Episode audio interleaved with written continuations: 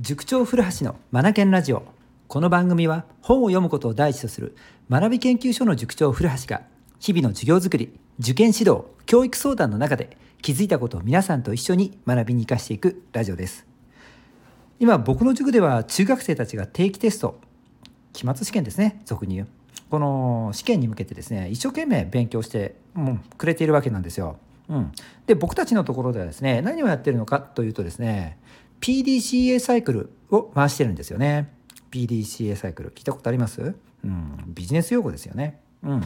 えー、っと自分の勉強をですね4工程に分けてですねどんどんどんどん勉強方法を改善させていってですねうんとできないところをできるようにしテストに調整をしていく合わせていくというものなんですよね。うんえー、っと PDCA 初めての方もいらっしゃるかもしれないので簡単にお伝えすると P と D と C と A4 つの要素から成り立ってるんですよね。うん、で順番もこの通りであって P がねこれプランの P 計画を立てるってことなんですよね。で D が Do 実行をするってこと。C がチェックの C ですね。だから確認をする。A はですねいろいろ考え方があるんですが僕の塾ではですねこれアジャストという単語を当ててます。アジャストってあの調整するってことですよね。うん、なので振り返りますよ。まずどんな勉強をするのかって計画を立てます。そしてその計画通りに実行します。でそれが終わったらここから大事ですね。さあ今日の勉強ってどうだったんだろうか？自分のスケジュールって、うん、生産性のあ上がるものだったんだろうか？っていうチェック確認をしますよね。そして次アジャスト。じゃあ次回に向けて明日に向けてどのようなスケジューリングで勉強した方が自分はより効果的な勉強ができるのかな？ということをですねうんと考えてもらうんですよね。うん、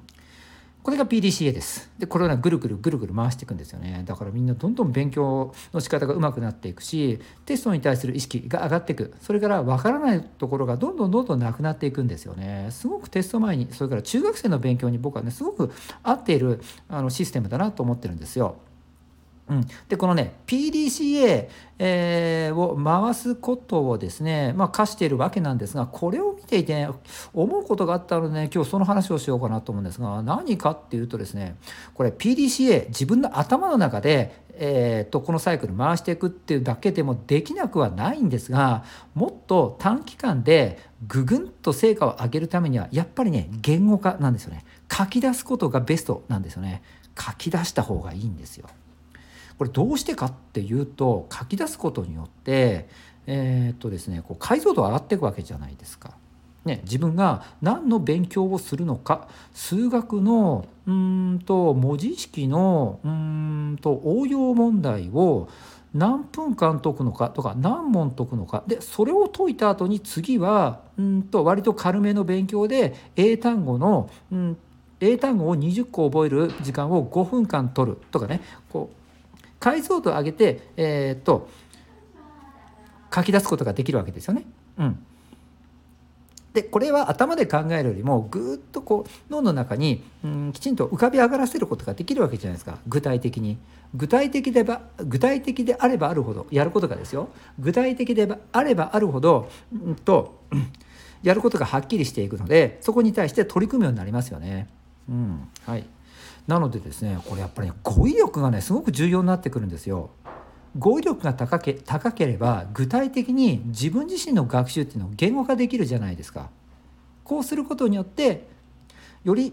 解像度の上がったスケジュールを立て立てられそしてチェックの段階で分析をすることができますよね。で最後のアジャストでも改善点というところで解像度を上げて書き出すことができるのでより次につながる、うん、あのテスト勉強より生産性の高いものを作り出すことができるわけなんですよ。